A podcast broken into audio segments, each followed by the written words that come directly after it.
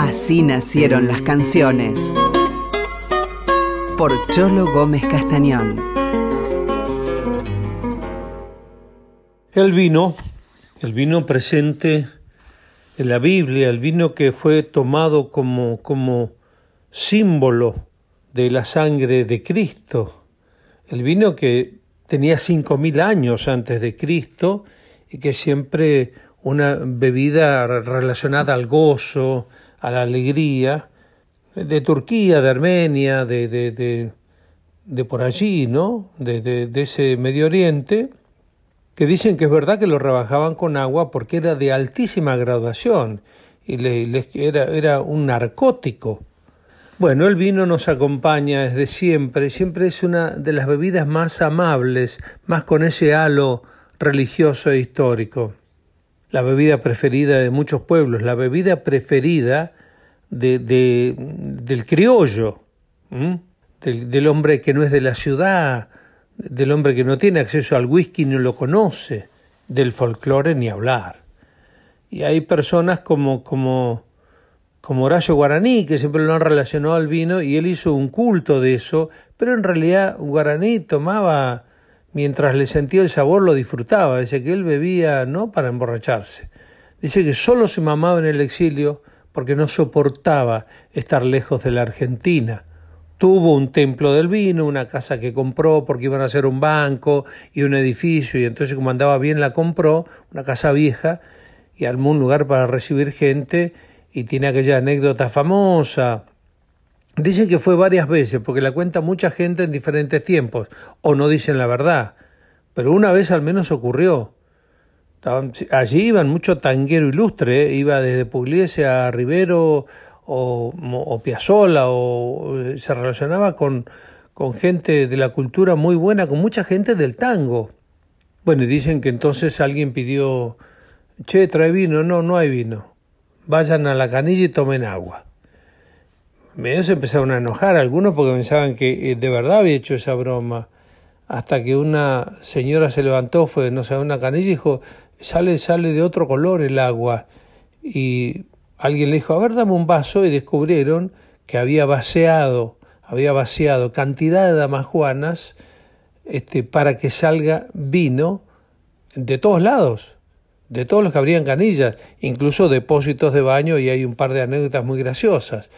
Eh, bueno, eh, Horacio conoció la historia de Omar Khayyam, el persa, que dicen que no bebía y dicen que por amor a su amada, que estaba del otro lado del Éufrates y no podía cruzarlo, escribió todo aquello. Incomprobable, como se dice, pero maravilloso lo que escribía Omar Khayyam. Bueno, la cuestión es que en el vino y el folclore están unidos y Horacio Guaraní está en lo más alto pero todos toman vino en el folclore y toman bien la mayoría. Cuenta Isela que volvía allí por los sesenta y largos, volvía de Salta, muy, muy entusiasmado con Salta y con ese chorro de potencia de su provincia. Había tomado mucho vino, traía vino en el baúl porque dice que son los mejores vinos. Llega a su departamentito en la 9 de julio, que dice que el, portero eléctrico era un bandoneón, porque tenía 137 botoncitos. Pequeños departamentos, tenían los músicos para dormir nada más. Bueno, se queda con un amigo, siguen después que llegaron de Salta y se queda hasta las 4 de la mañana, y a las 4 de la mañana con una melodía que él dice que le gustó mucho, una samba, llama a Horacio Guaraní. Y Horacio Guaraní dice, raramente lo encontró durmiendo, y le dice, ¿quién habla? Habla César Isela. Le dice, borracho, pendenciero, con razón te prohíben a vos. Y le cortó. A las dos horas lo vuelve a llamar. Le dice, ¿cómo era la melodía esa de la samba? ¿Eh? Vibran tus parches, vino salteño, la voz del corazón. Y de ahí, a antes de que amaneciera, o ahí nomás, ya tenía una maravillosa letra que tienen que revisar, ¿no? Que es este Padre del Carnaval, donde él cita justamente este, a Omar el Persa, Omar Khayyam. Bueno, y esas, de esas historias hay muchísimas, cada canción tiene atrás una historia, una profundidad. y realmente eran músicos y poetas maravillosos.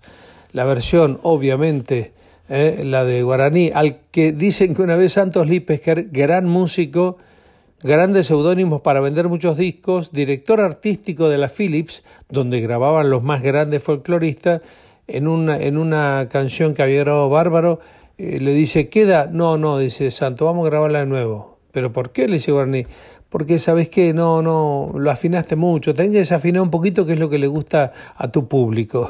Bueno, Horacio Guaraní, este hombre con una potencia increíble, uno de los grandes del folclore, cantando con su, su poesía y con música de César Isela, padre del carnaval.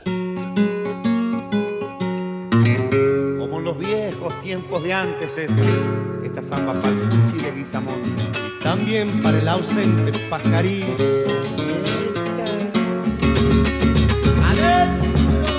Primo salteño, la voz del carnaval. Machao de tiempo, voy a tu encuentro, necesito olvidar. Machao de tiempo, voy a tu encuentro, padre del carnaval. Pucha, qué lindo si Omar el persa por ahí te hubiera ya. Qué marcha linda, cuánta poesía nos hubiera soltado.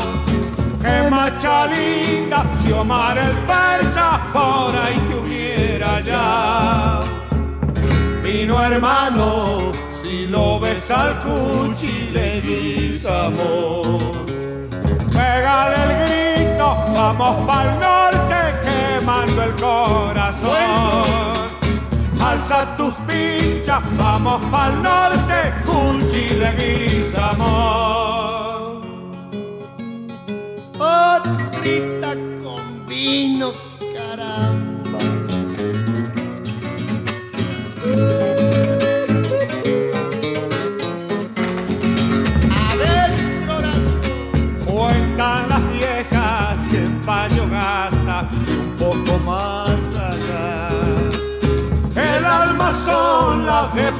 pajarito de noche suele andar. El alma sola sin un traguito, mucha que frío hará. Vino salteño, macho sin dueño, no me lo aquí llorar. Pásale un trago, yo te lo pago si no le quieres fiar. Pásale un trago, yo te lo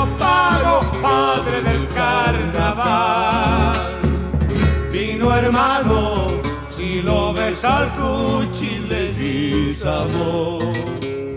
Pégale el grito, vamos pa'l norte, quemando el corazón. Alza tus pillas, vamos pa'l norte, cuchi le amor. Así nacieron las canciones por Cholo Gómez Castañón.